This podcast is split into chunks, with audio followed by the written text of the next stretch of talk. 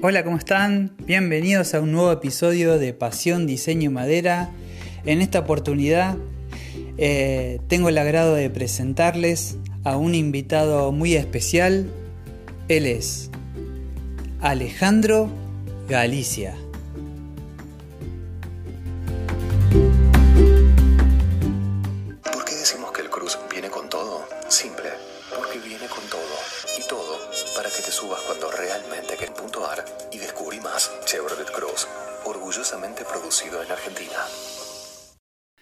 Bienvenido, Alejandro, ¿cómo estás?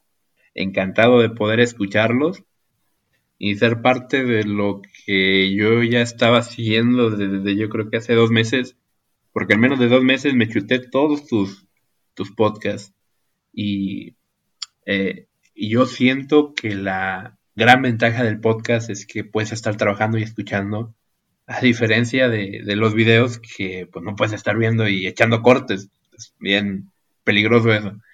Entonces cuando encontré tu podcast, empecé y lo que me agradó bastante fue el hecho de que se involucraban muchos tipos de personas. Youtubers reconocidos, personas que apenas eh, tenían algunos meses que habían arrancado su proyecto.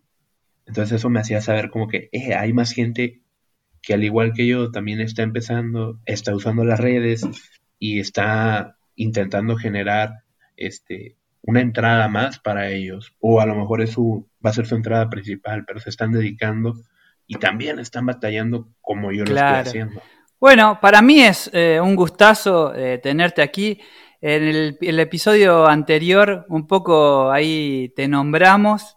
Algunos saludos para, para muchas personas que nos siguen en el podcast eh, día a día. Así que yo he encantado que estés acá como invitado, porque la verdad que está bueno tener esa, ese contacto con el público, de también tenerlos como invitados, ¿no? Porque en otros episodios he, tenido entrevistas con, pares, eh, pero bueno, también está bueno eh, tener ese lugar para la audiencia que también uno se puede prestar a, una conversación y conocerlos también a ellos, ¿no? Que, me escuchan también. Eso está bueno.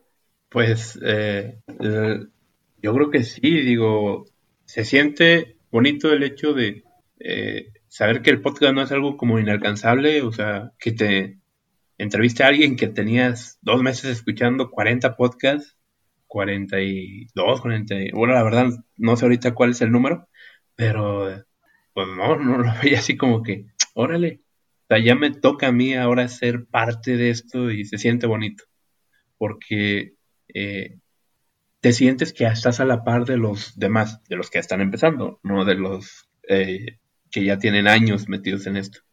Pues ahora sí, compartir desde mi pequeño espacio, mis vivencias, mi situación y hacia dónde quiero llegar, pues este, es muy agradecido por lo Claro, sí, sí. Bueno, el año pasado tuvimos a Maxi Málaga también, que fue eh, uno de los eh, oyentes del podcast, que también me seguía y todo. Y viste que uno eh, charlando, mensaje va, mensaje viene, uno, digamos, toma esa confianza y, está bueno porque te cuentan cosas y después vos decís, esto lo tenemos que hablar en un podcast y después tenemos esa charla y bueno, después está bueno que también compartirla, ¿no? las vivencias de cada uno, cómo empezaron, cómo tuvieron sus avances. Y bueno, eh, todo el mundo me, dice que a través del podcast se identificó con, ciertos eh, entrevistados eh, en cada episodio, entonces como que eso está bueno porque los motiva a empezar o a seguir lo que están haciendo, los incentiva a hacer un montón de cosas. Así que yo encantado de tenerte aquí y bueno, contame un poco cómo es tu, tu proyecto, ¿no? ¿Hace cuánto tiempo que estás eh, con el tema de la carpintería, eh, a qué te dedicabas antes, por ahí, eh, lo que me quieras contar vos, para que la gente también te, escuche y, sepamos algo de, un poco de tu historia. Yo, bien, bien, anteriormente yo estuve en una empresa en la cual fui ingeniero de diseño, después pasé a ingeniero de manufactura y luego pasé a supervisor de producción, en donde tuve un promedio de 40, 60 personas a mi cargo. En ese tiempo me enamoré de algo, que fue el diseño. Eso me llevó al cielo, vamos a decirlo de esa manera, a lo mejor tan exagerada, pero poder diseñar y luego ver uno de tus diseños en la vida real es algo increíble. La primera vez que me pasó con unas piezas o herramientales, que era lo que diseñaba, eh, se siente muy bien. Poder mejorar una herramienta, hacer que tenga más tiempo de vida, eh, utilizar un otro tipo de material que sea más barato, pero que pueda dar un rendimiento semejante y eh, innovar o no necesariamente a lo mejor innovar puede ser un poco fuerte para eso, pero hacer cambios buscando también la mejora. Eh, cuando pasé a supervisor de producción, lo que más eh, atesoré fue todo, toda la oportunidad que me dieron al poder manejar personas, entender situaciones, desarrollar temas de liderazgo y también como persona yo encontrar en mí un líder con valores. La verdad es que hay personas que dicen, este, ve y eh, latiguea o realmente si puedes comprender a una persona y puedes ayudarla a crecer, la persona va a dar lo mejor de sí y puedes lograr resultados muy, muy buenos. Y bueno, esa fue la parte de, de dónde vengo y dónde estuve hasta el año pasado. La situación de la pandemia nos cambió un poco las cosas. Y pasando de eh, el trabajo donde anteriormente estaba, eh, pues eh, logré conseguir un par de herramientas, una canteadora, es de la marca Grizzly, excelente máquina, una sierra radial que me hacía falta y una engalletadora de Watt. Yo creo que esas eran las únicas tres que me hacían así con que falta como para poder hacer puertas, ensambles de mesas y demás. Pero bueno, ya las conseguimos y me siento cómodo de, tener este tipo de herramientas que me van a ayudar en el futuro. Eh, regresando a la pregunta, ¿cómo empecé en la carpintería? Fue hace poco más de cuatro años. Lo sé porque eh, tengo tres hijas. Una se llama Ruth Mary, ella nació en, en agosto 24 y lo que pasó es que al nacer ella, a la semana, me tocaba ir a la primera clase de carpintería me inscribí yo y dos amigos más, amigos que siento que van a ser para toda la vida, con la intención de aprender y poner una carpintería. Y yo creo que antes de los seis meses, con lo que habíamos aprendido ahí en, el, en la escuela, este, puedo decir, el maestro excelente, una persona eh, muy noble, eh, con una experiencia brutal. Aprendimos muchas cosas con él y todavía hay mucho por aprender. Este, pero nos ayudó y pues también le comentamos, la intención es querer aprender para poder este, poner un negocio. Nos echó la mano en todo lo que pudo, nos prestaba sus máquinas cuando las necesitáramos. ¿Seguís en contacto con él como para preguntarle alguna duda que vos tenés, ya que te dio las bases para lo que es carpintería? No, no, claro que sí. De hecho, mi maestro se llama Ituriel Carinchu. Yo diría que si hablo de mi ciudad, es de lo mejor que hay aquí, en mi ciudad. Ah, retomando, soy de la ciudad, soy de Ciudad Acuña, en el estado de Coahuila, en el país de México. Mi ciudad está a dos kilómetros de Estados Unidos, meramente para la ubicación. Eh, sí, sigo en contacto con el maestro. De hecho, se generó una buena amistad. Hablamos una, dos veces por mes Así que, ¿qué onda? ¿Cómo te va? ¿Cómo está la vida? ¿Cómo le va? Y si existiera, y que si las hay dudas, oye, ¿qué madera me conviene aquí? Esto o esto, o le voy a meter triple o me conviene más meter madera. Entonces sí me, me echa la mano y me dice, mira, te conviene por esto, por esto y por esto. Y la experiencia de, de estas personas es invaluable. O sea, si te dicen, déjalo a 316, déjalo a 316. Y si no quieres hacer caso, no hagas caso. Pero te, te vas a dar cuenta que vas a tener que volver a hacer la pieza porque no seguiste la instrucción de, eh, esa persona te lo dice por algo. Entonces, la experiencia de las personas que tienen más años que tú, siempre eh, buscar seguirla, cuestionarte por qué me estará dando este tipo de consejo y con ese simple hecho vas a aprender. simplemente con preguntarte, ¿por qué me habrá dicho que, lo haga así? Claro. Y Alejandro, ¿y tenés algún episodio que hayas escuchado que te haya gustado más que otros? ¿O, o todos te gustaron? ¿Algún favorito, algún entrevistado que estuvo también? Ahorita se me vienen varios a la cabeza. Eh, recuerdo los primeros cuando eh, eran los que trabajaban con pallets y todas las cosas que podían hacer. Eh, luego me paso a uno que era un señor, y no estoy mal, era República Dominicana o Uruguay, pero se sentía que tenía un dominio en el tema. Creo que era más por el lado de Claro, puede ser Gonzalo Re, puede ser, de Uruguay, por ahí, el que vos escuchaste. No, era, era un señor y hablaba de... Es que se, se sentía que tenía un tema super fluido y que manejaba bien. Y creo que era un poquito más enfocado a la soldadura. Pero creo que a lo mejor era de República Dominicana o, o Venezuela. Igual lo busco y ya luego te confirmo cuál es. Y uno que me gustó mucho, si no estoy equivocado, fue Martincho, que hablaba sobre las ideas que tienen en donde está él sobre hacer un espacio de trabajo lean. Eh, esto yo lo viví mucho en el trabajo donde estaba, lo que es, este, pues yo como Lean Manufacturing, por ser empresas de manufactura. Entonces, hacer Lean es buscar cómo vas a buscar ordenar tus herramientas para que tengas fácil acceso, para que esté organizado de manera en que vas a usar los taladros.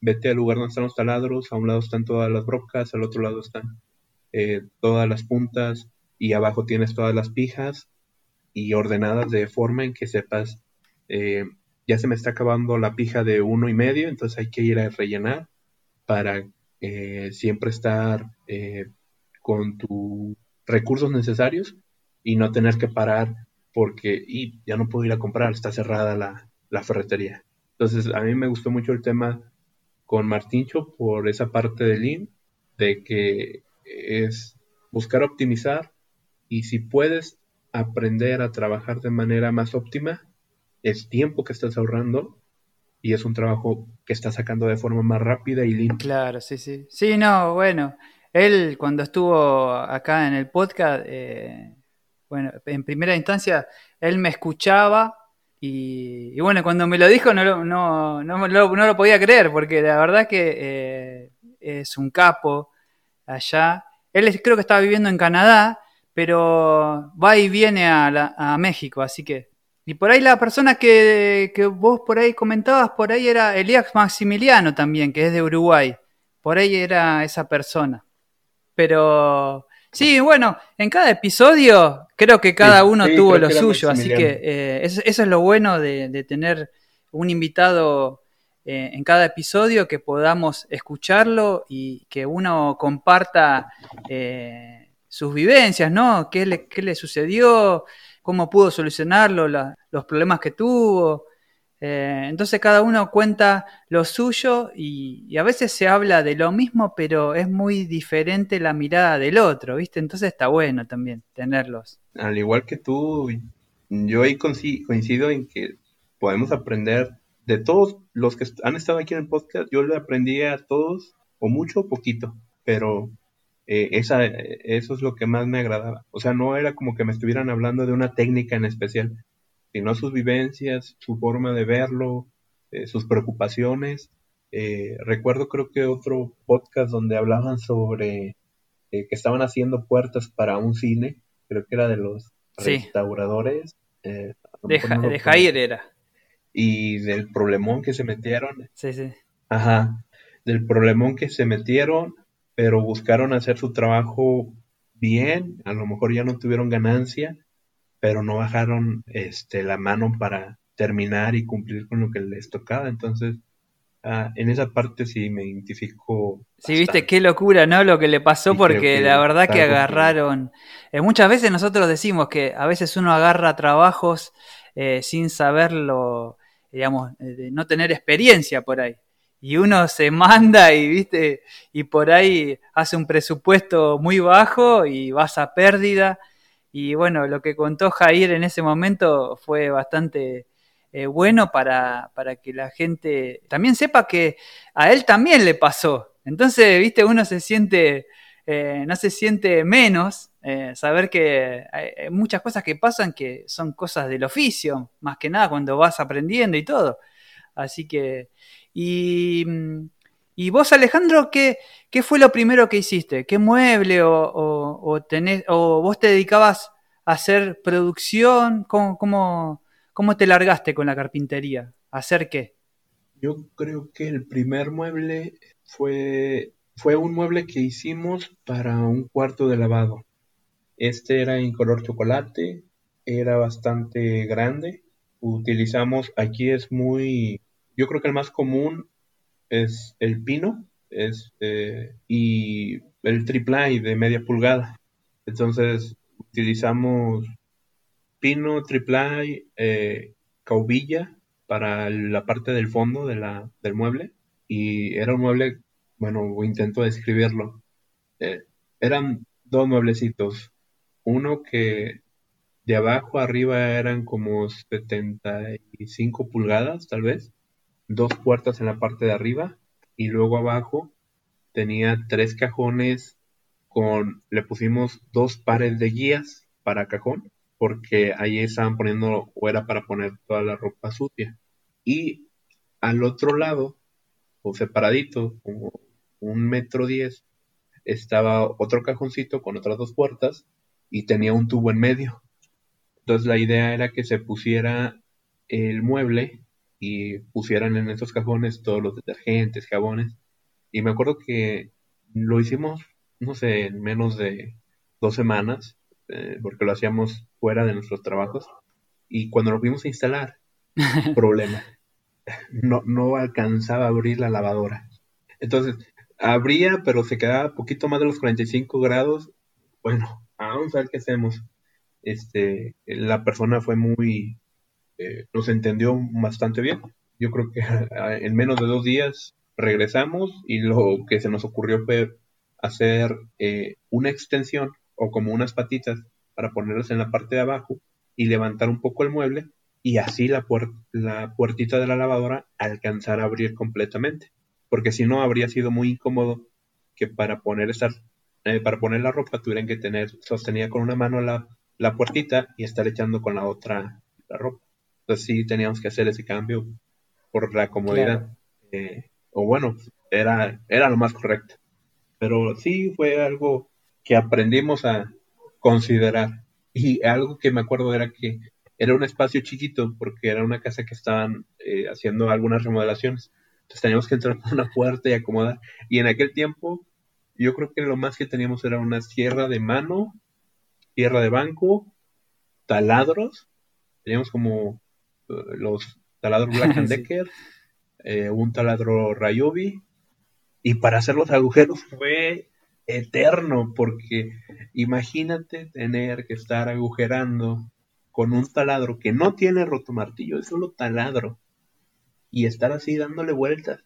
Y no, y, sabes qué, este, échale agua a la broca porque está calentando de más, pero increíble, las baterías duraron, yo creo que los 40 minutos que estuvimos haciendo cuatro agujeros para poner cuatro pijas de 3 pulgadas. Y Mm, yo quedé sorprendido de que nos tomara tanto tiempo agujerar para poner los taquetes. Otra cosa, ¿cómo batallamos? Porque bien habría sido bien sencillo poner el mueble, hacer los agujeros, ya llevarlos hechos, los cuatro agujeritos donde se instalaba, y, y poner una marquita de donde iba a quedar el agujero. Un pedacito de lápiz, eso nos hubiera ahorrado montones de tiempo en volver a acomodar por dónde metimos el agujero y dónde está el taquete para que entre la pica.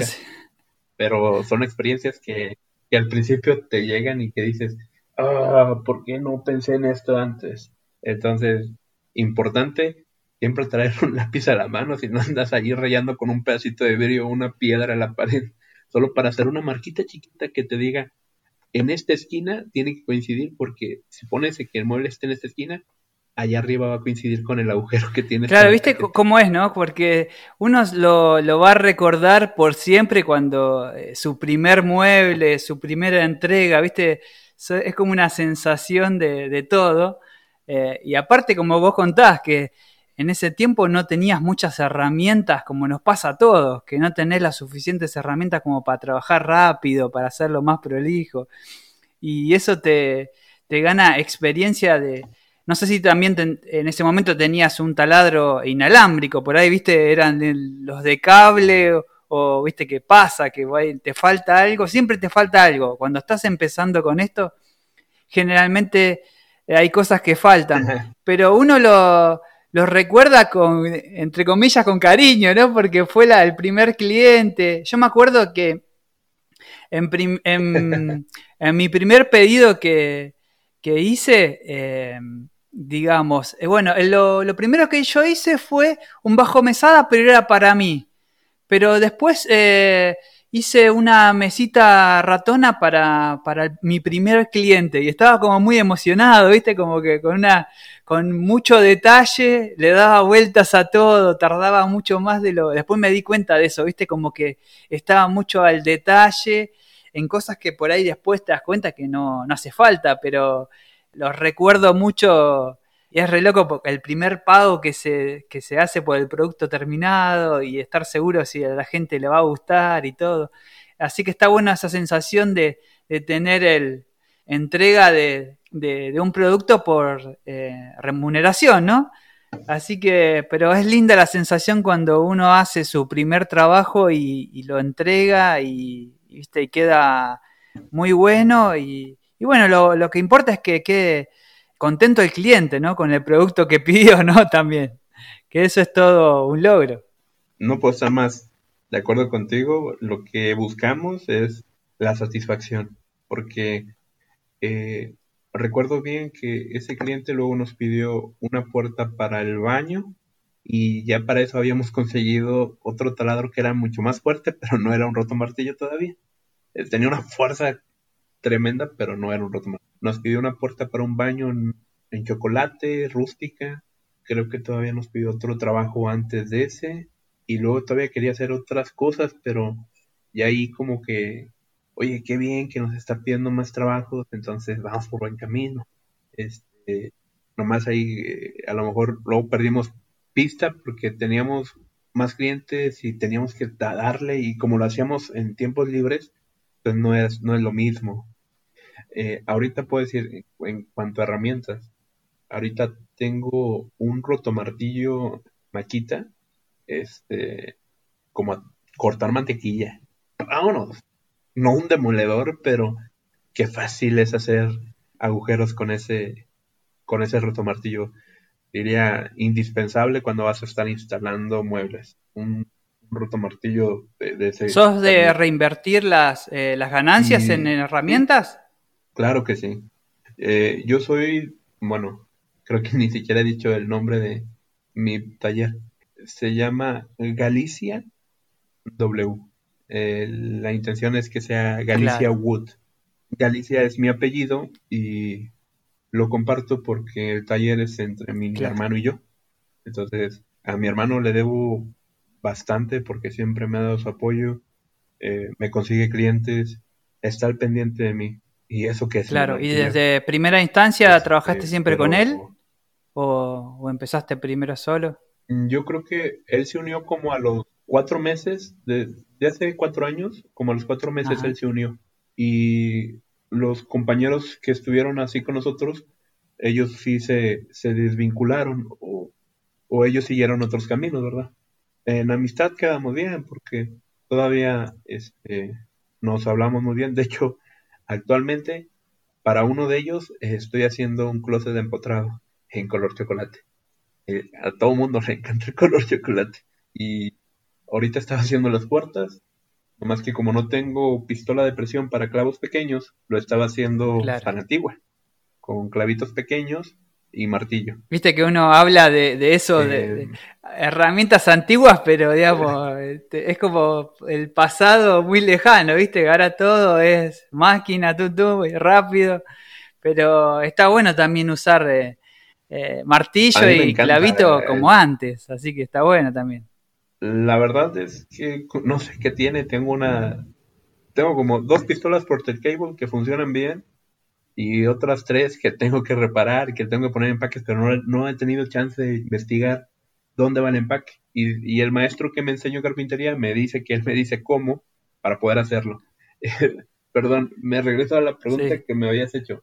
Eh, que si reinvierto en más herramientas, claro que sí. Soy de la idea de que un taladro se te va a echar a perder, que ese taladro se te eche a perder después de que te dio para comprar otros tres taladros iguales. O sea, la herramienta se tiene que acabar. Y qué bueno que se acabe usándola de la forma correcta. Para eso es. Pero sí, siempre busco, y de hecho creo que últimamente lo que hice fue empezar a vender herramientas que tenía, que lo que estaban haciendo era ocupar espacio porque no las usaba, y comprar otras que me ayudaran un poco mejor. Eh, yo creo que de lo último que he comprado son un taladro de impacto eh, de igual, un taladro de igual y baterías. O cuando compré uno nomás venía la batería y el cargador. Entonces ya tengo el taladro normal, el taladro de impacto, eh, o como le dicen, taladro percutor, el cargador y dos baterías. Y les compré unos ganchitos por 10 o 11 dólares que los pones a un ladito de los taladros y te los puedes colgar en el cinturón. Entonces cuando estás instalando, eso es, es oro puro. ¿Por qué? Porque no te va a gustar que estando arriba de la escalera se te caiga tu, taladro y se dé un golpe que dices, ay no, o peor aún, que caiga, se dañe y que dañes el mosaico del Claro, usas el cinturón para poner las herramientas, seguro.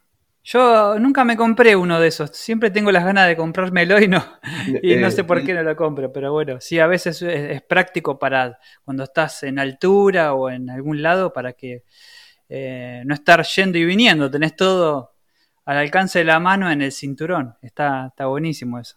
Eh, fíjate que sí, tengo el cinturón, pero ayer que estaba instalando los soportes para el closet empotrado, este, lo más seguro es que, perdón, ayer estaba instalando los, soportes, no, me, no me lleve el cinturón, porque nada más yo a usar esos dos, el taladro y el percutor, y los ganchitos los puse en las bolsas del pantalón, eh, usaba unos pantalones de mezclilla, y sin problema se sujetaban ahí.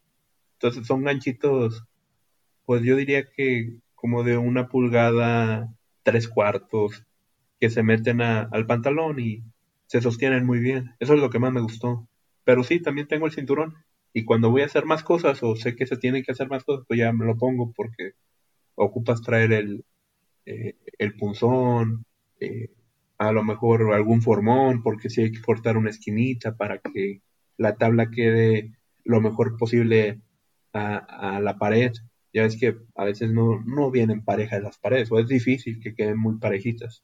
Entonces ese tipo de cosas pues también te va ayudando eh, los cinturones de...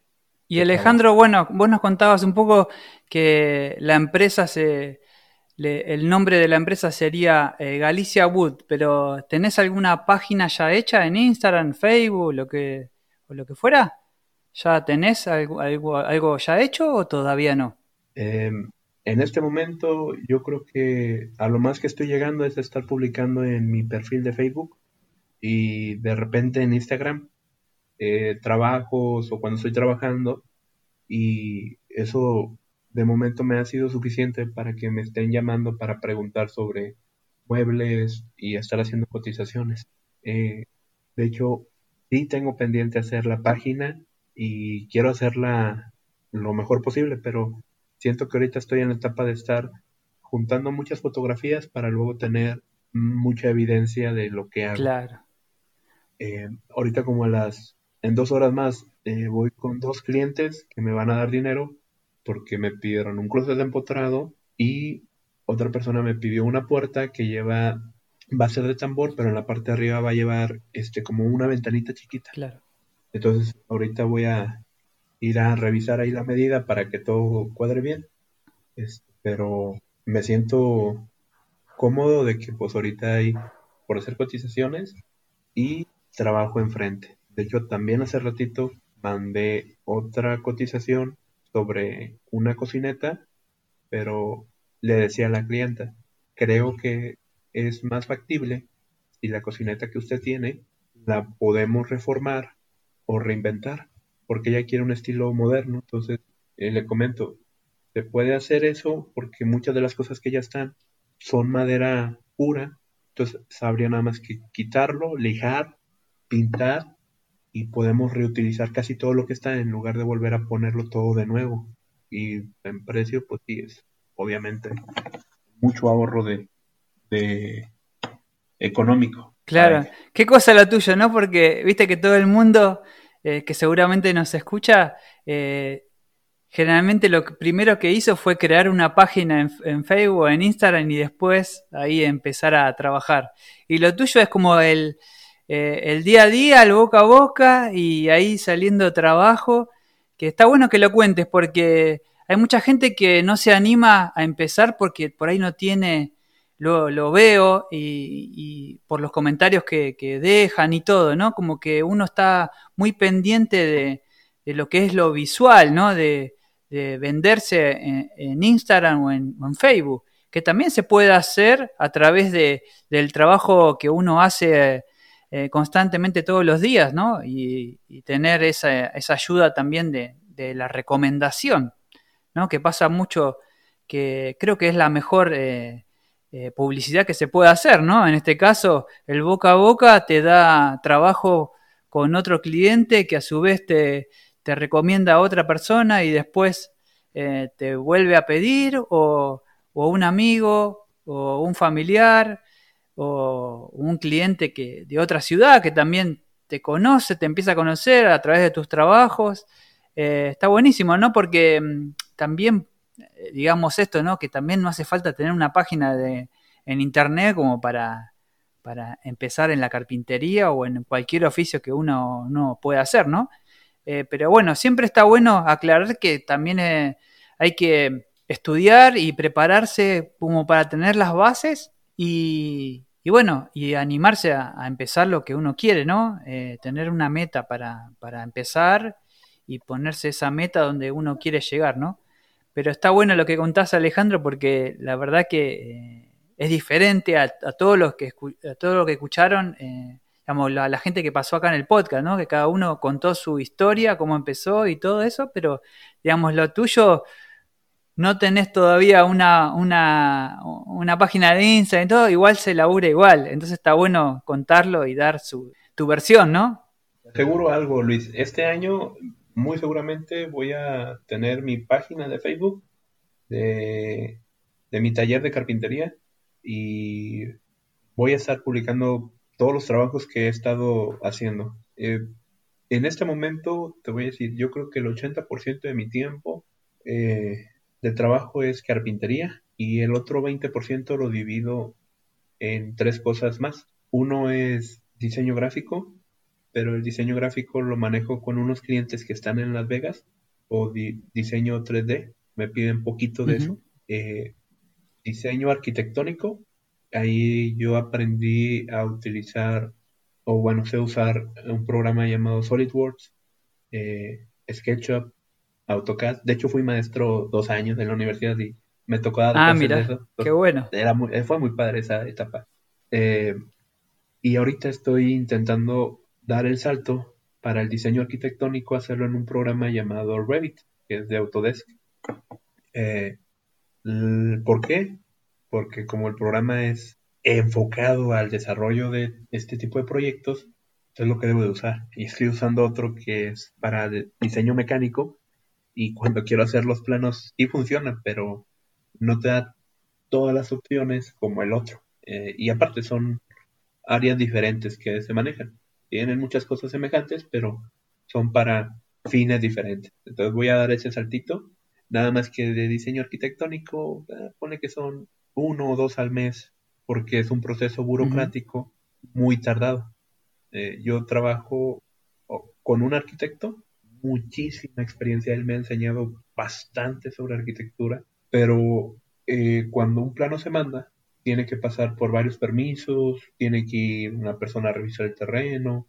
Entonces, eh, ahorita es lento esa parte del proceso. Me gustaría meterme más de lleno, pero así como veo que es el, sistema, me conviene como que ir dando pasitos y ya cuando sienta que es más estable, a lo mejor ya hacerme publicidad de ese lado, pero en este momento no lo veo tan necesario. O sea, me gusta, más sin embargo ahorita la carpintería es lo que me está dando un mejor flujo este, para mí y para mi familia. Claro, sí, vos ya te estás dedicando de lleno a la carpintería. que también, ahora sí, pone que 70%. Sí.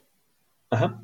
No, te decía, y vos eh, ya, bueno, te dedicás a hacer de todo, ¿no? en lo que es carpintería. ¿Ya tuviste algún eh, trabajo, algún pedido que, que, te gustó hacerlo? Viste que a veces pasa que, que uno hace cosas que, que, no tiene ganas de hacer, pero bueno, eh, el cliente manda o algún trabajo grande que, ah. que decís, bueno, ¿dónde me metí, no? También.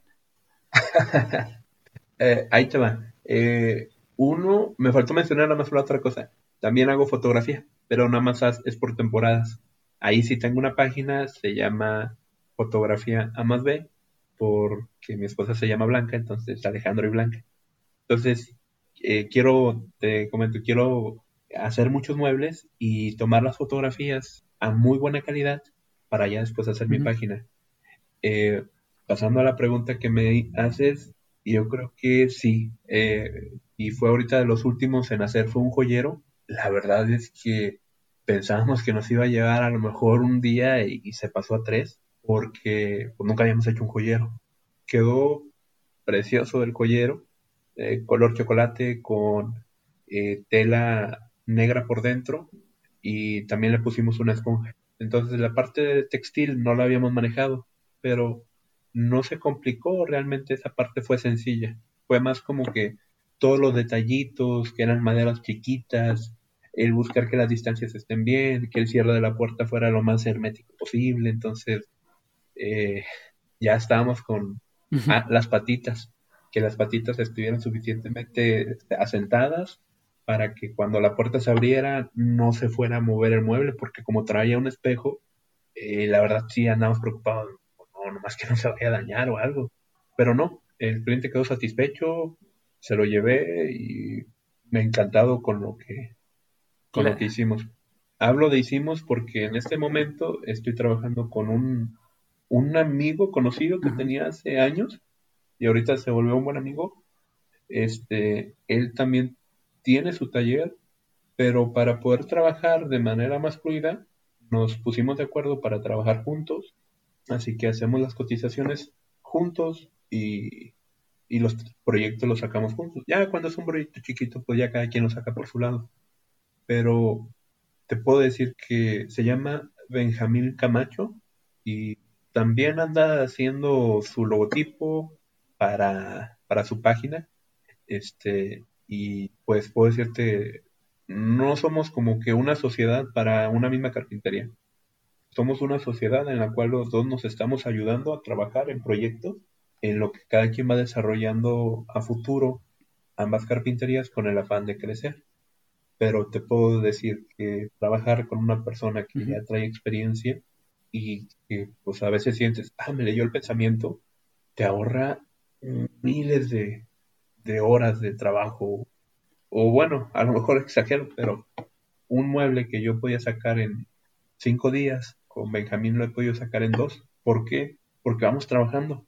Y, no sé si te ha, ha pasado. Estás trabajando con el mueble y de repente pausas y dices, ¿y si mejor hago esto para buscar que sea más fuerte y usar un poquito menos de madera para que se vea más elegante? dices, habría que hacer esto y esto.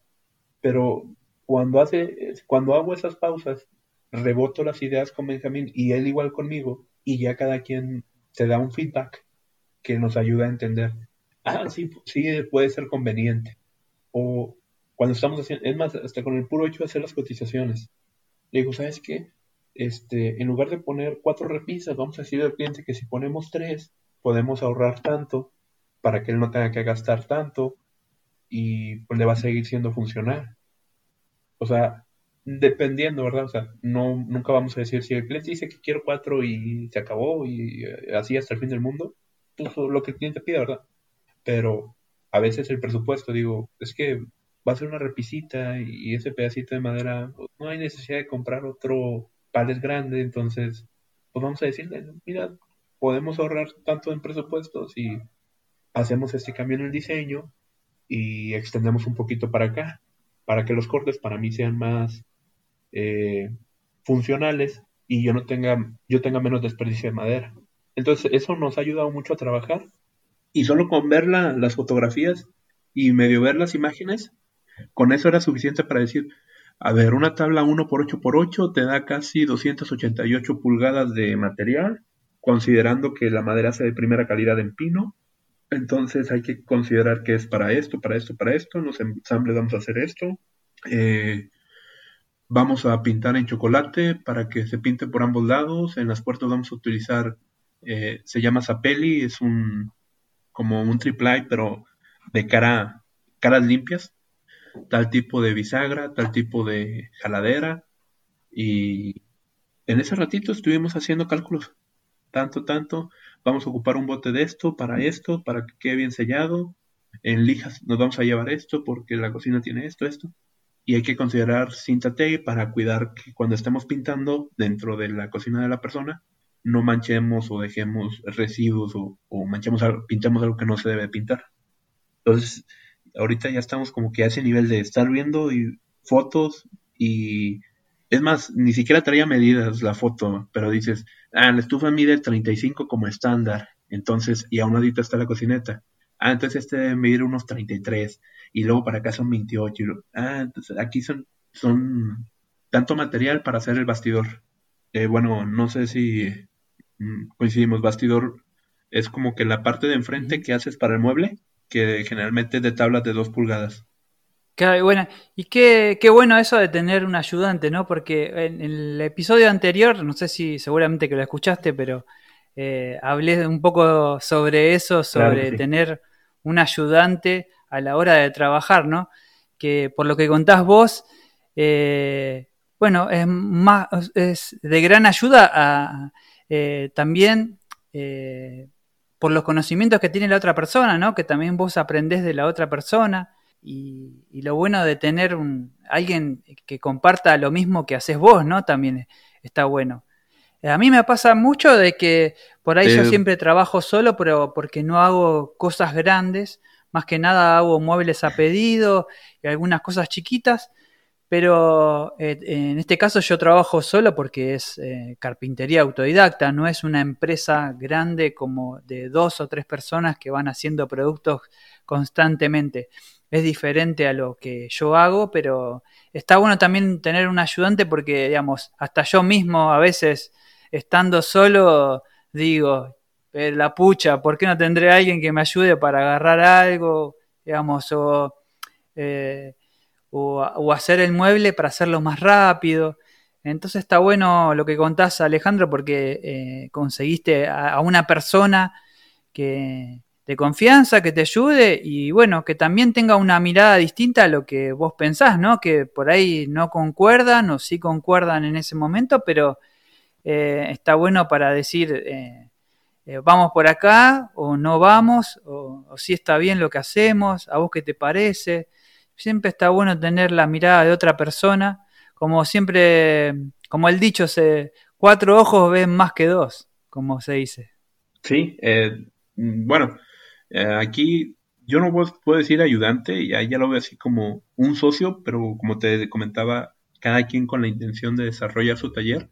Y Benjamín, pues ahora sí, en cuanto a la carpintería, un regalito del cielo, porque eh, algo que me agrada bastante es que, al igual que yo, tiene una pasión enorme hacia el tema de la madera. O sea, él quiere eh, trabajar a, un detalle y no importa si hay que lijar todo a mano, pero este es, muy preciso, es, algo que me agrada bastante de su forma de trabajar y digo, eh, comparto muchas cosas este, en cuanto a, formas de trabajo. Eso es algo que sí me gusta mucho. Ah, hablando a lo mejor un poquito de futuro, saliéndome del tema, yo veo esto a futuro y a lo mejor no sé en cuánto tiempo, pero este, mi objetivo es en siete años, yo me veo trabajando con puras herramientas manuales, haciendo un mueble que yo quiera, como yo quiera, para mi casa, para mi esposa, haciéndolo a, la vieja escuela, de, de cierta forma. Pero sabiendo que en mi taller hay otras cuatro personas que están haciendo muebles en producción en serie, de ser posible, y sabiendo que ya tengo esa parte arreglada y lista. Y ojalá en el futuro también pudiera decir, tengo a cuatro personas haciendo este, piezas para una cocineta y a otras dos haciendo piezas para un closet de empotrado y el buen Benjamín está instalando un closet de este lado y luego se va a pasar para allá y trabajando cada quien en conjunto, pero con su eh, cantidad de gente responsable, por así decirlo. Entonces yo me, miraría en el futuro eh, de esa forma, o sea, sin preocupaciones, sabiendo que pude lograr estabilizar un taller y que pude darle trabajo a cinco, seis personas, pagar bien y darles oportunidad. Porque si, te aseguro, Luis, que si una persona trabajara conmigo, yo no quiero que esté para trabajando para mí toda la vida. Que también salga y, y ponga su taller y le vaya muy bien. Yo quiero eso desarrollar a las personas para que les vaya Claro, eso te iba a preguntar justamente porque más o menos lo que vos comentabas te iba a hacer esa pregunta. ¿Este chico que está con vos tiene las ganas de, tener su propio taller también? Sí, sí, la verdad es que también él tiene su eh, visión a futuro y también eh, es muy dedicado y bien metido al trabajo. Pues, ha habido días en los que hay que trabajar hasta la una, eh, dos de la mañana, aquí estamos dándole. Y lo, lo que más me agrada es que ya a la una ya, ya estamos así como que medio dormidos y dando, eh, espérame, no es por ahí el agujero. Eh, perdón, nos pasó que estábamos haciendo, poniendo las bisagras para el joyero. y yo estaba haciendo los agujeros por un lado de la puerta y se hacían por la parte de adentro para que la bisagra no se no se viera. Y le dije, no, y ya está, ya está pintado. Y no, pues como fue un agujerito y había resanador chocolate, pues ya no se lo pusimos y no hubo problema, pero cómo nos agarramos de risa de que no, estamos más dormidos. Qué cosa esa, ¿no? De, seguir trabajando cuando uno cuando uno está cansado, viste que empezás a hacer macana. Entonces está bueno. Me ha pasado muchas veces de, estar trabajando y, y más en, el año pasado que, que estuve, que estuvimos en cuarentena y todo, que estuvimos más en casa. Y, bueno, y de estar trabajando todo el día, sin parar, a veces ni, ni comía, se me pasaba el día volando, no sabía el horario, nada. Y después de un tiempo te das cuenta de que tenés que ponerte un horario de corte porque si no, seguís y seguís y seguís y, es así. Eh, sí, eh, es algo en lo que en este momento para mí es levantarme, trabajar y hasta que llegue la hora de dormir, ir a dormir. Porque voy empezando. Yo en noviembre apenas terminé de instalar el taller, las láminas, de instalar las máquinas, hasta me hice un layout en 3D este, para ver cuál era la mejor forma que me convenía para instalar eh, las cosas. Dónde iba a poner la canteadora, dónde ponía la radial, dónde ponía las mesas, eh, la mesa de carpintero, el banco de carpintero, ese no sabía dónde lo tenía que instalar. Y ahorita estoy con que le debo de poner ruedas porque de repente hay unas tablas eh, o el triple que viene a 96 pulgadas que para cortarlo lo necesito, necesito moverlo un poco para que el corte pueda, pueda salir. Entonces, em, eh, en ese momento a lo mejor no tengo un horario de parar porque como voy arrancando sé que es trabajar, trabajar, trabajar pero mi intención también es ah, a las 6 de la tarde yo termino operaciones y sigo con eh, mi familia y dedico solo mi tiempo a mi familia. Y no recuerdo, lo escuché también en uno de tus podcasts. Quiero llegar al punto en que agarro un día a la semana, a lo mejor el sábado, para en lugar de trabajar en cosas de clientes, trabajar en cosas de mi casa y agarrar a lo mejor todo el domingo para cosas con mi familia. Pero en este momento que tengo algunos meses que estoy arrancando, tengo que buscar agarrar experiencia o seguir eh, extendiendo mi experiencia y lograr encontrar formas de trabajo más rápidas. eh, te comentaba, con Benjamín empezamos a sacar el trabajo más rápido y hubo un error que nos tocaba en que, eh, oye, préstame un lápiz. Ninguno de los dos traía un lápiz. Digo, eso pasó las primeras dos semanas trabajando. Le, le digo, tenemos que acostumbrarnos a que todo el tiempo traemos la cinta de medir y el lápiz en la oreja. Y te aseguro que me voy a dormir y siento el lápiz en, la, en la oreja. O bueno, ahí lo tengo. Claro. Pero ya me acostumbré porque es tu herramienta, tu espada y tu escudo para trabajar. Ahorita caemos en que mm, no, no, no estamos lentos por situaciones de, de, que nos falta máquina, sino eh, nos falta a lo mejor organizar un poco más este, mi taller y podemos a lo mejor agarrar fluidez, pero pues puedo decirte, en el momento tengo mi área de, de donde están todas las pinturas, pero salgo fuera del taller y ya pinto. Este, el área de donde tengo los cortes, no tengo un área para materiales, cuando, o sea, sí tengo pedacería y demás, pero si, si quisiera más adelante extenderlo o rentar un lugar muchísimo más grande para ya tener algo más grande, ¿verdad? Pero pues en este momento que vamos arrancando, pues hay que buscar que sea lean o meternos a los temas de lean donde pueda ser lo más óptimo posible, lo mejor posible para dar fluidez. Yo quiero que nos pidan una puerta y así como la pidan, en menos de dos días ya tienes tu puerta instalada, pintada, terminada. Ahorita yo veo que piden un mueble y te los entregan a la semana, a las dos semanas. Yo quiero cambiar eso. Quiero que en algún momento mi nombre y el del buen Benjamín sean reconocidos por ser trabajos limpios, rápidos y a precios justos. Hace rato comentabas, hay personas que bajan su precio para obtener el trabajo. Yo soy del pensamiento de, oye, si no te agrada mi precio, está bien. Mejor yo busco otro cliente que sí quiera pagarme, pero pues yo no, yo ya no quiero bajar más mi precio, porque bajar mi precio es o, o voy a trabajar con madera que no es buena, o, o voy a usar mi tiempo, que es el de mis hijas, para hacer tu trabajo o, para yo sacar tu trabajo, ¿verdad? No, no como claro, que sí, pasa. O sea, yo me estoy robando mi tiempo si yo empiezo a bajar mi precio. Y en este momento no siento que sea algo. Pasa mucho, Alejandro. Pero siento que lo correcto es decir, bueno, cuando sí, que te quieren regatear, oye, ¿y lo menos? No, pues puedo bajarle a esto. Pero es más, recuerdo una situación de hace años una persona nos encargó un closet de empotrado. Eran como, en México, eran como 10 mil pesos. Y le dimos la opción de si era madera de primera o madera de segunda. Pensando de que pues ella iba a elegir la de primera, ¿verdad? Pero lo dimos por, hicimos la cotización. Y la diferencia era en mil pesos. Porque la de segunda, pues sí era muchísimo más barata. Resulta que eligió la de segunda. Nos dimos uno, tuvimos unos problemas porque se pandeaba la puerta trae, trae mucha resina.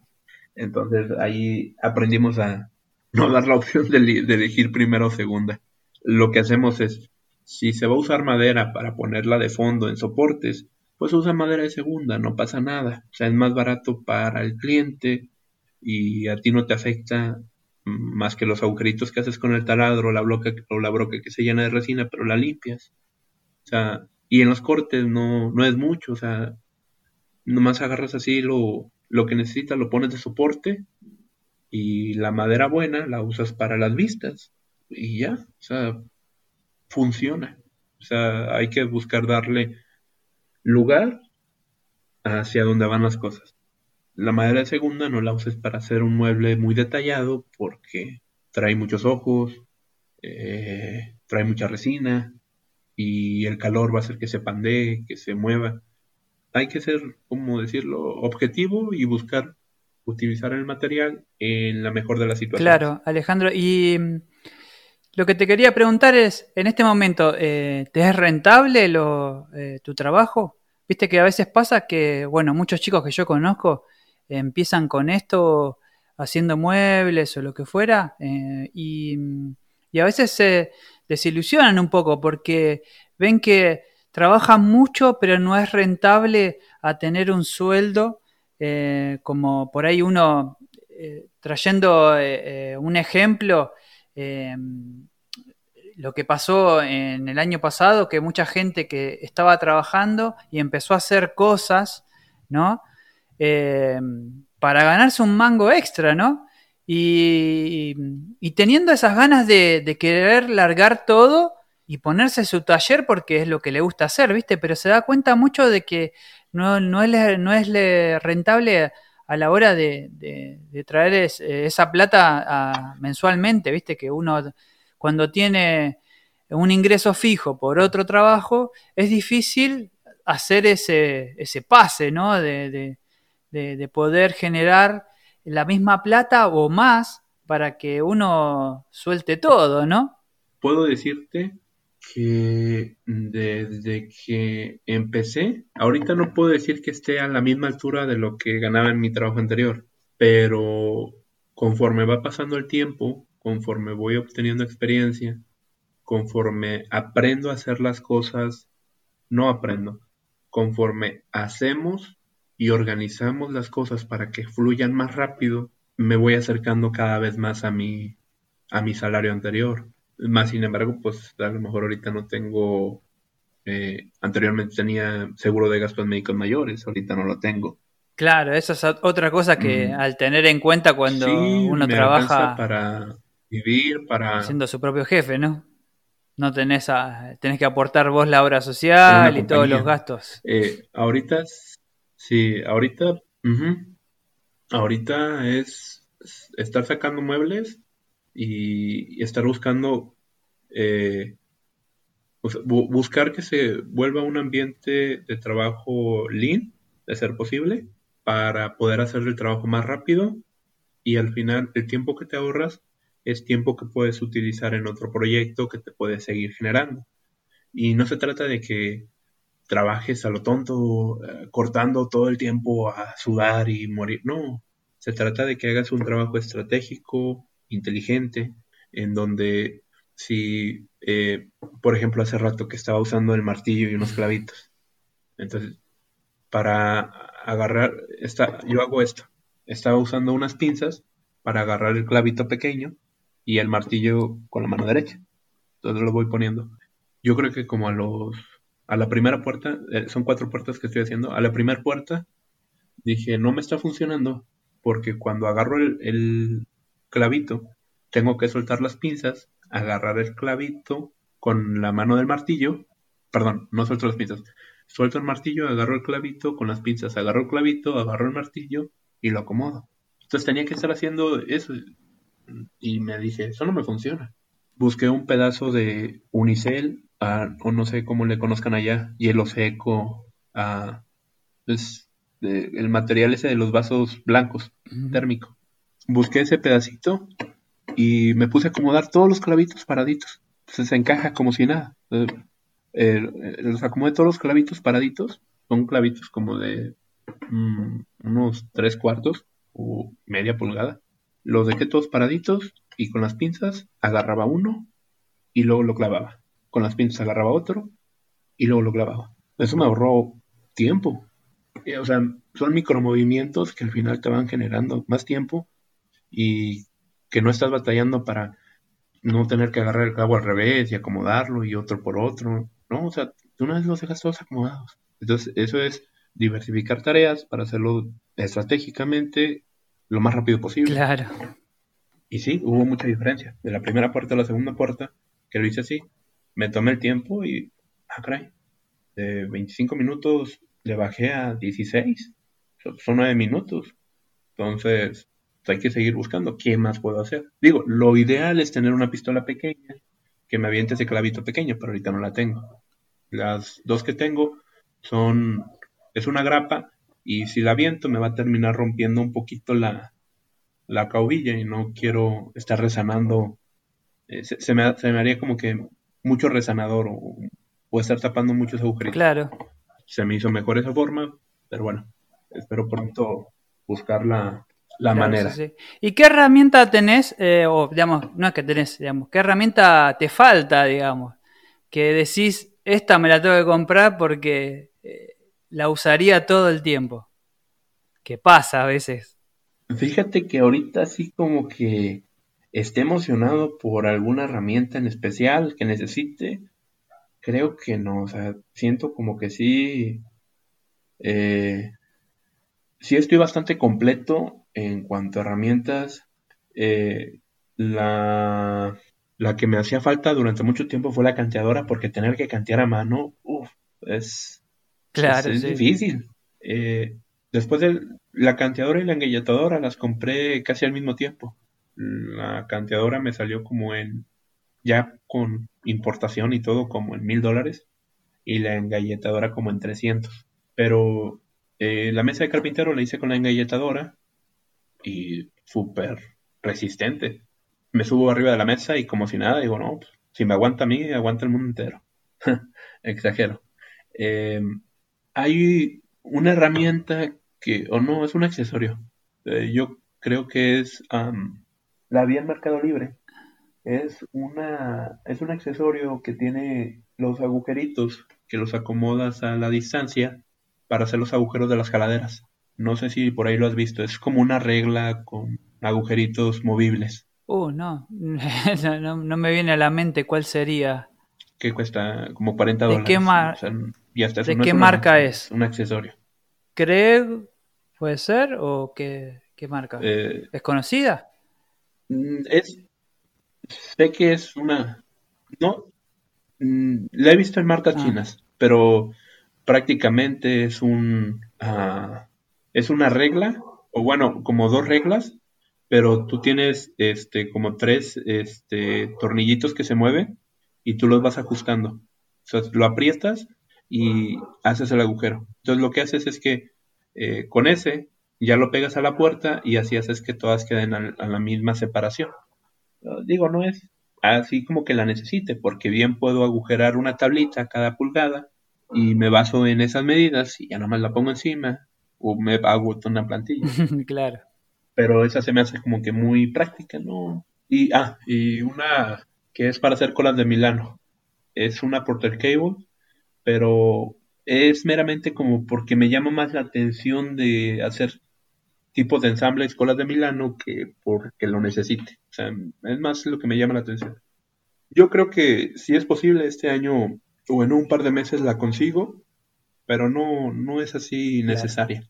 Tal vez un cepillo, pero donde compro la madera ahí tienen cepillos. Un trompo. Sí, tal vez un trompo, pero no. Y a la hora de comprar una herramienta, No, eh, no ¿qué es lo que te fijas claro, vos? para hacer ¿La marca? eh, ¿O algún algo, algo, que se diferencie entre la... ¿Qué es lo que te llama la atención a vos? O, o digamos, eh, siempre compras de, de marca calidad, porque a veces no te alcanza la, la plata, ¿no? A veces uno quiere cada herramienta, pero la verdad el bolsillo manda. Estoy de acuerdo con eso. Eh, busco la marca realmente hace un cambio enorme. No es lo mismo una eh, marca baja o económica a una buena marca. Y te lo digo porque he usado sierras de banco de diferente marca y se siente la diferencia desde que vas metiendo la madera, cómo te tiembla la máquina, cómo se mueve el disco, cómo queda ondulado. Una caladora eh, de igual contra una marca más económica y la diferencia en el corte, a pesar de que sea el mismo cuchillo o la herramienta sea igual de nueva, es diferente la calidad del corte. Entonces sí me fijo mucho en la marca, más sin embargo no voy a decir que esa es la que guíe todo el tiempo lo que voy a comprar. En este caso, eh, la sierra de banco que tengo es una DeWalt y me ha funcionado muchísimo de lo mejor. La engallatadora tenía una Ryobi y acabo de comprar la DeWalt compré con la engallatadora y las calo las dos. La DeWalt es más ergonómica, o sea, tiene un mejor agarre. eh, será a lo mejor que la Ryobi me, no sé, como ya era usada la Ryobi, eh, este, se me mueve, no, no lo sé, pero no es lo mismo el corte. O sea, con la igual se siente como si, pum, o sea, muevo y el agujero ya está. Y con la Ryobi tengo que sujetarla más fuerte porque me la avienta. A lo mejor será, no sé, lo usado, pero a pesar de que es un corte simple, se siente la diferencia en la calidad que tiene la marca. Sabes que, em, bueno, yo hice un episodio eh. sobre, sobre la sierra de banco. Seguramente que por ahí te acordás que lo hayas escuchado, pero eh, creo que la, herramienta que, bueno, ese episodio se reprodujo mucho. La, la gente le gustó eh, cuando empecé a hablar de, herramientas. Y, mm, y, creo que es una, digamos, una máquina que se usa constantemente, ¿no? Porque hay muchos eh, tipos de, y marcas, eh, diferentes precios y todo, ¿no? Pero uno a veces eh, a la hora de elegirla, yo en mi caso di muchas vueltas para comprar la que, que yo compré, que yo tengo una Angel, que es, digamos, no profesional, pero de, una línea intermedia, ¿no? Que trae varios accesorios. Pero a la vez, después te das cuenta que algunas modificaciones le haces.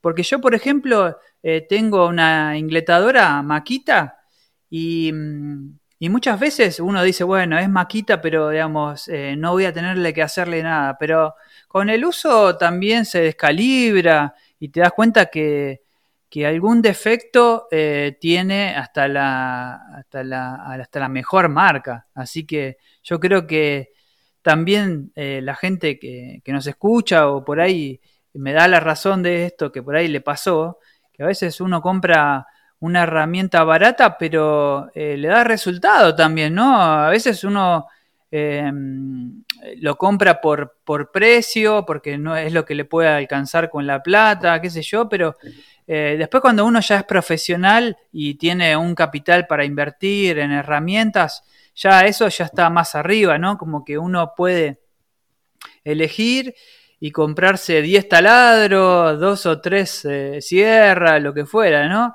O la mejor, eh, el mejor producto, la mejor marca, pero digamos, porque uno la usa mucho más que, que, nosotros, ¿no? Que uno que es autodidacta o no es profesional, pero a la hora de elegir una herramienta es difícil cuando, eh, cuando uno tiene que comprarla, ¿no? Y más que nada, la sierra de banco es un producto o una herramienta que, creo que está en el top 10 de las herramientas que uno quiere comprarse y tarda o busca mucha información. A mí me pasó de, de buscar mucha información antes de comprarla, ¿no? Porque hay muchas marcas y que se diferencian entre una y otra, qué más me conviene, la calidad, la marca, el precio, es todo un tema eso. Que fue curioso. Ahorita este estaba buscando una pieza de la máquina de la sierra de banco que tengo. A mí me costó, o bueno, es que la compramos cuando arrancamos el taller, mm, eh, yo y mis dos amigos. La máquina creo que costó como, en dólares son como 150. Y ahorita que la veo en Mercado Libre en México, está en 11 mil pesos. Entonces la agarramos de oferta. De oferta, o sea, era de un lugar, eh, de una casa de empeño. Entonces, eh, realmente nos agarramos una joya y te aseguro que en aquella vez yo no conozco lo que conozco ahorita de marcas en herramientas. Entonces, la verdad, ah, pues es amarilla, está, bien. Claro. la vemos de lejos. Entonces, era lo más que me venía a la cabeza. Ya con el tiempo vas conociendo, a ver, de igual, eh, Maquita, Milwaukee. Eh, hay una marca que me recomienda mi maestro de carpintería que se llama Hilti. Y la he visto en videos y funciona. Uf. Eh, tengo varias máquinas Craftman y Rayobi.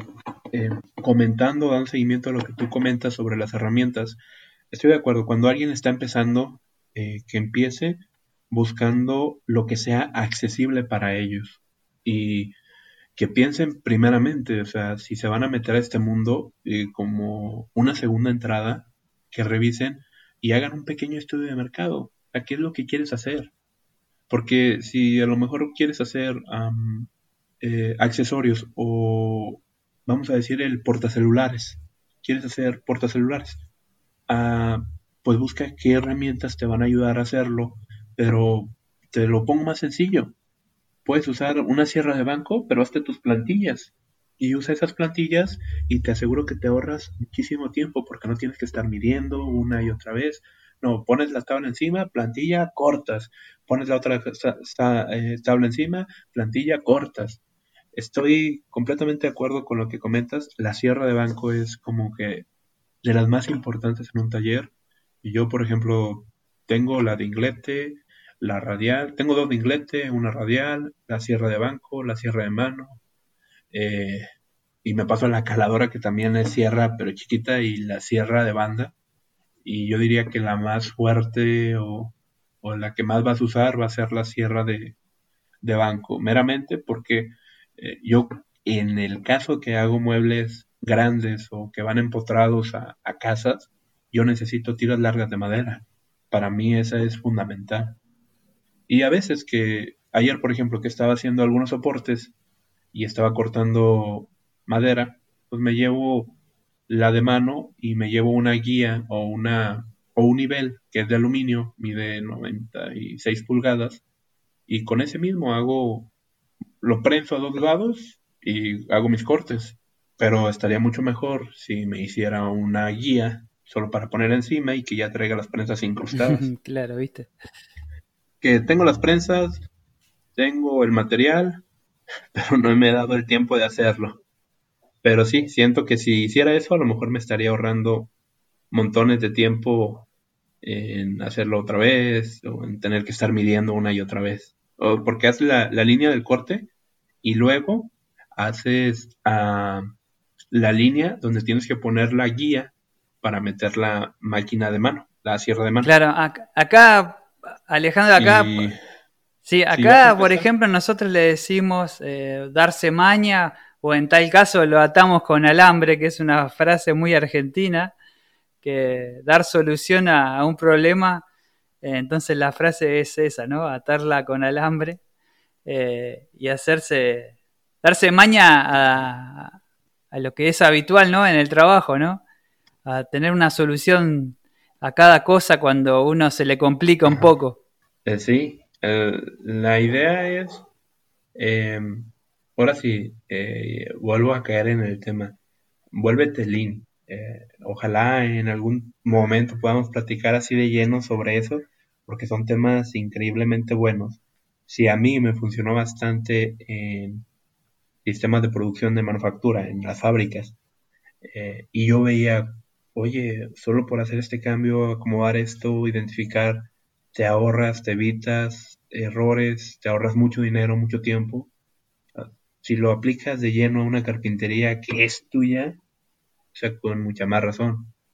Eh, ahorita yo quisiera como que dar un poquito más de flujo a todos mis trabajos y meterme a, a meterle sistema Lean a todo para que cuando yo diga, ah, voy a hacer un gabinete, este, en automático me paro aquí, y hago estos cortes. Me paro acá y hago estos ensambles. Me paro acá y ya le puse este eh, sus guías, rieles para el cajón y lo saqué en menos de tres horas. Claro. Entonces, si pensamos cómo vamos a lograr hacer las cosas de manera estratégica, eh, yo creo que ese es un gran punto. Te, te lo aseguro.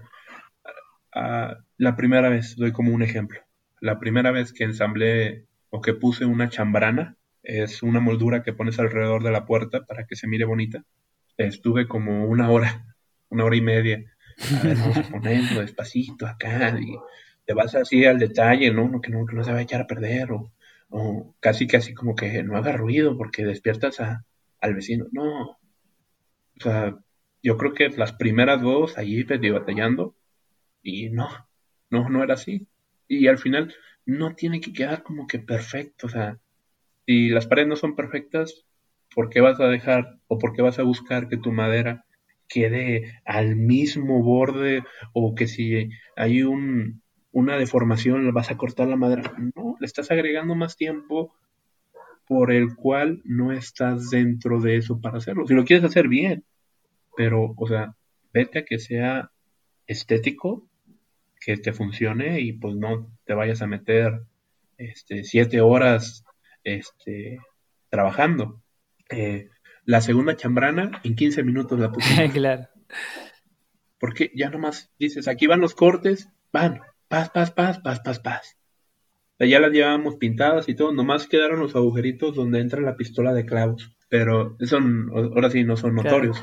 Y eh, ahora sí, quítate el miedo y nunca le pierdas el respeto a las máquinas. Si uno se va a meter de, a la carpintería, quítense el miedo, no pierdan el respeto a las máquinas. ¿Por qué? O sea, si en algún momento se te hace fácil estar pasando este, la madera por un, al lado de la sierra de banco, no, o sea, fíjate un parámetro y ten cuidado. Los dedos no crecen. claro, sí, sí. che, y Alejandro, eh, algo que te quería preguntar, ¿vos tenés alguien que, bueno, que lo sigas en las redes o que te motive a, a, lo que es la carpintería? ¿Tenés alguien en especial que estás eh, mirando constantemente o nadie? Uh, Fíjate que, eh, pues, con tus podcasts empecé a seguir a varias personas en Instagram y yo creo que ahorita a lo mejor un amigo de por aquí que él ya tiene años, trabaja con su padre y se llama Héctor Lugo, pero no estoy seguro si... Eh, yo veo sus trabajos en Facebook, entonces no estoy seguro si, si tenga redes. De igual forma, reviso y, te mando información. Viste, porque siempre, yo por ejemplo, eh, me acuerdo que yo llegué a la... A la eh, Héctor Lugo. Bueno, yo por ejemplo llegué a, a lo que es ver videos en YouTube a través que me captó la, el carpintero del desierto, ¿viste? Que lo, fueron, fueron los primeros videos que recuerdo haber visto y eso me motivó a empezar con la carpintería acá en mi casa. Eh, por eso te preguntaba, porque viste que siempre uno a veces tiene alguien una, o, algo que te motive, digamos que alguna persona o algún video, por ahí alguna, qué sé yo, alguien eh, que haya visto por otros lados y porque hay muchos videos que también están buenos que son de, japoneses o chinos que hacen unos remuebles que, viste, te quedás como eh, petrificada, digamos, te quedás como viendo el video hasta el final. No sé si, si te llama la atención ese tipo de, carpintería, viste que es toda manual también. Bueno, vi a uno, hay uno, es japonés, eh, ya ando buscando el, nombre, pero me acuerdo que el primer video que vi, yo creo que de carpintería donde me sentí bien atraído, fue hace ya muchos años, y era un video de unos japoneses que juntaban muchos pedacitos de tablas en triángulo, luego las unían, hacían hexágonos y luego juntaban muchos hexágonos y con una, un cepillo muy muy filoso iban pasando e iban sacando como que unas tiras de papel de toda la fórmica que habían unido antes y luego esas tiritas no eran de papel, eran de madera, pero era una hojita de madera muy delgadita. La revestían los muebles que hacían. Entonces yo creo que ese fue uno de los videos que yo me quedé impresionado porque era, ah, pues yo lo veo artesanal, puras maderas chiquititas que iban cortando con cepillos hechos de misma madera también. Y hay un japonés, ahorita ando buscando el, el nombre, ah, y a lo mejor me fijo bien para no, no decir algo que no sé. Sí, bueno, yo sigo unos cuantos, viste, en YouTube, eh, que ahí lo estoy buscando. Eh, cualquier cosa los, los comparto en, en, el Instagram del podcast de eh, la información, ah, pero bueno, está muy bueno que hacen un montón de, de, de, productos, viste, con madera, pero tengo muchas páginas, pero bueno, ahora no, no la encuentro, pero... Si hablamos de YouTube, no, de, de, YouTube sí te conozco muy bien a Gonzalo Rey, al carpintero del desierto, y yo creo que varias veces has hablado en tus podcasts del video motivacional. Y yo creo que todo carpintero yo ya pasó por ese video y se identifica mucho. Este eh, Martincho, eh, los restauradores con Yair, eh, Y ahora con las recomendaciones que tú has dado, también he estado buscando de las personas mismas que han estado aquí y veo sus videos. Este, pero sí, digo, Gonzalo Re, la calidad que tiene este, para grabar, para eh, cuidar eh, un barquito de vapor. Sí, sí, también lo sigo. Eh, Hernán Costa, ¿lo, ¿lo conoces vos? Y ya, ya recordé, bueno, ya encontré cuáles son los muebles que te digo. No, bueno, a lo mejor he visto alguno que otro video. Es el que dibuja como que. Ah, Hernán Costa, tenés que verlo. Aprovecho para también compartirles que Hernán Costa hace, es un ebanista que hace todo con herramientas manuales, que está bueno. Ese también me gusta. Eh, Sé que por ahí a, veces en algunos videos es como, igual creo que le pone música muy suave, ¿viste? Y, pero al que le interesa eh, y le gusta lo que hace, eh, seguramente que se va a enganchar, pero... Y tengo otro que lo tengo acá, a ver si... Pero no sé si es este el que yo quiero, porque se llama D, D Tools. ¿Se llama? D-I-Y Tools. Ese está ah, bueno también. ah, ok, sí. Em, ya, ya, busqué. Se llama Ichitani Furniture. Ichitani Furniture. Es eh, un. Digo, no sé si es el nombre de la persona o su apellido, pero hace unos muebles. Mm, eh, parece japonés. Y hace unos muebles muy elegantes. Delgados de un lado, gruesos de otro hay un escritorio muy bonito que tiene y me gusta mucho el tipo de trabajo que logra.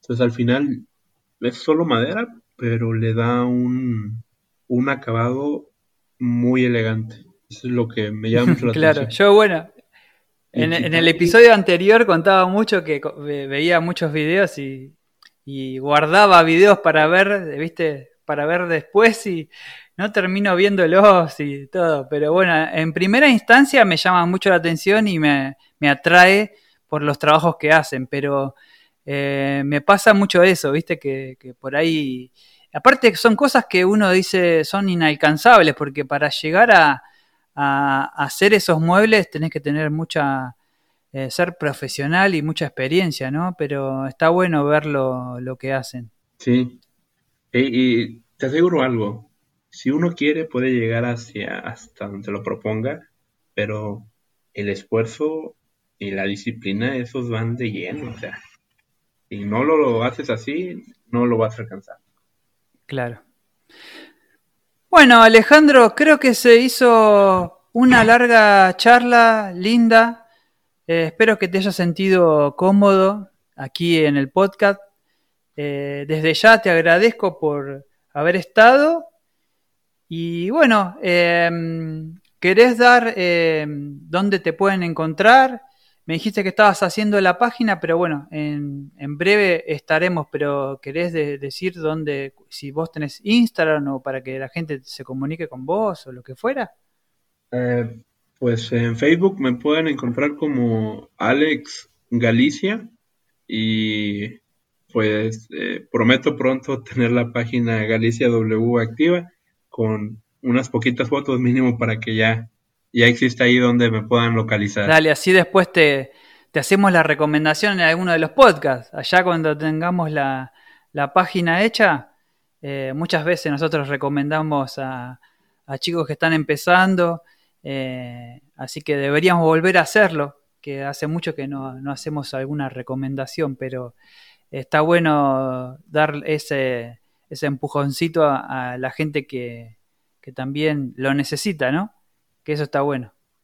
Pues tú me estás dando un empujoncito más, muy agradecido por eso. Y te digo, ahorita es buscar darle, darle, darle, sacar trabajos y pues ahora sí, a mí me gusta mucho intentar cosas nuevas para aprender si existen mejores caminos a alcanzar tu meta con menos trabajo. O sea, no significa usar este, más máquinas, sino, se puede lograr hacer las cosas de una forma más rápida, más limpia. Y te digo, me encantaría, si en algún futuro hay oportunidad, hacer uno que hable sobre el tema de Lean, y te aseguro que a mucha gente le va a ayudar para que puedan entender, aprender y lograr organizar sus talleres de manera que puedan tener un flujo.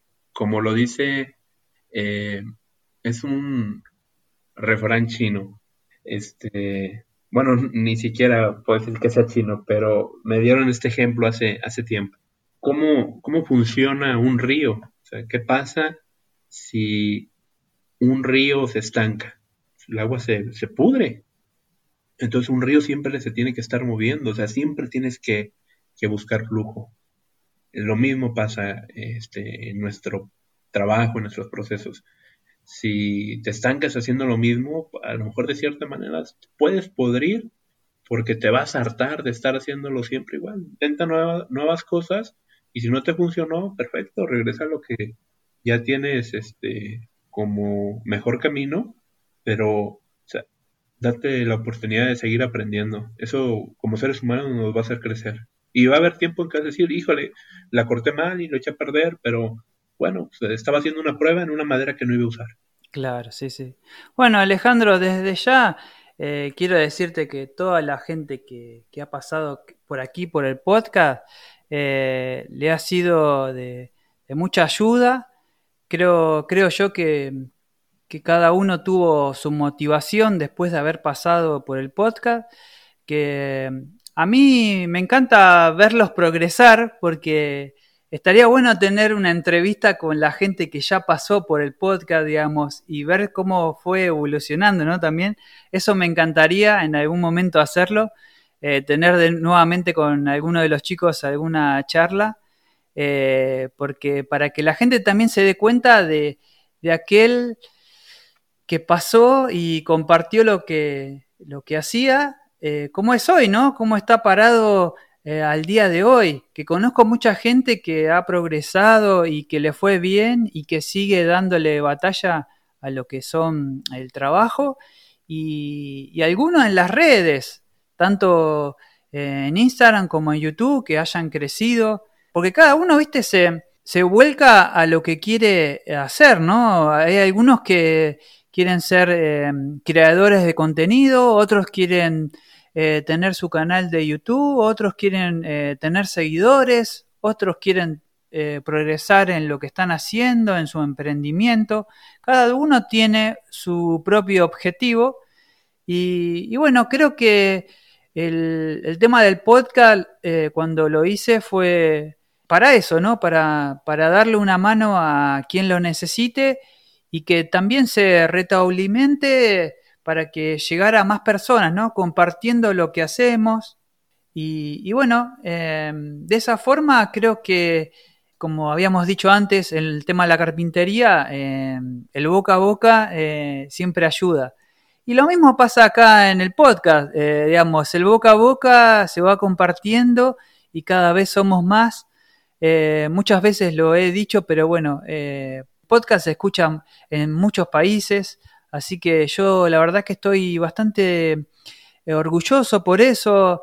Hasta yo no me creía lo, que podía haber, eh, hasta dónde llegamos, ¿no? Hasta qué lo, qué lo que podía pasar cuando hice el primer episodio, que me acuerdo que hablaba muy pausadamente y, y por ahí no tenía muchas ideas, pero la gente que nos empezó a escuchar los invito a que, escuchen todos los episodios que están buenos, cada uno tiene su, eh, significado y, bueno, cada uno tiene su, su, visión de lo que está haciendo, de, cómo, cómo, le fue, así que creo que ayuda mucho a veces escucharlo. Eh, como siempre digo, cuando estamos laburando de fondo, como una radio, eh, ahora la tecnología va cambiando y, el podcast llegó para quedarse y, acá en Argentina está creciendo mucho también. Cada vez somos más que hablamos de carpintería, de herramientas y eso está bueno porque mm, se motiva a otras personas que también hagan lo mismo. Eh, en el episodio anterior eh, he comentado yo también que me han mandado mensajes para saber sobre el podcast, cómo crear un podcast, me preguntaban qué plataforma usaba como para poder empezar y todas esas cosas. Y yo la verdad es que contento de que me hayan preguntado y yo poderlos ayudar. Eh, estaría bueno que crezca y que cada vez seamos más. Y bueno, eh, los invito también a compartir eh, lo que es el podcast, pasión.podcast, para que en las redes también nos conozcan. así que, eso está bueno. Y, bueno, así que Alejandro, ya te despido como te dije antes, espero que te haya servido estar acá y bueno, que te haya, gustado. Y yo agradecido. Yo más agradecido contigo, Luis. Luis, usted es grande. A nosotros que estamos empezando nos ayudas a que nos vea poquita más gente y a los que ya tienen una trayectoria, trayectoria grande, les ayudas a que nosotros podamos conocerlos como a lo mejor como que acercarnos a esa parte más humana y lo digo por ejemplo con este Gonzalo Re, eh, Martincho, que, es, que son personas grandes, eh, nos acerca, el, escucharlos y eh, escucharlos hablar, entonces te hace conocerlos como seres humanos, no como los creadores, los makers, los carpinteros, sino como seres humanos. Yo creo que eso también está genial de podcast. Bueno, Alejandro, Espero que estés bien. Saludos a tu familia, a vos, a todo México que nos escuchan, que la verdad que son un montón. Eh, la verdad que muy contento con nuestro, eh, nuestro país hermano. Estamos ahí un poco lejos, pero yo creo que somos hermanos. Eh, así que la verdad hay mucha gente que escucha el podcast y, me lo hace saber y, y me manda mensajes de, diciéndome que le gusta, que, que la gente que va pasando y todo. Así que, bueno, Alejandro, eh, ¿querés agregar algo más o...? Mm, nuevamente, agradecer la oportunidad de estar aquí y ojalá en el futuro pues también sea de esas personas candidatas para decirte qué ha pasado conmigo después. bueno. Bueno, Alejandro, nos vemos y bueno, espero que estés bien. Chao, chao.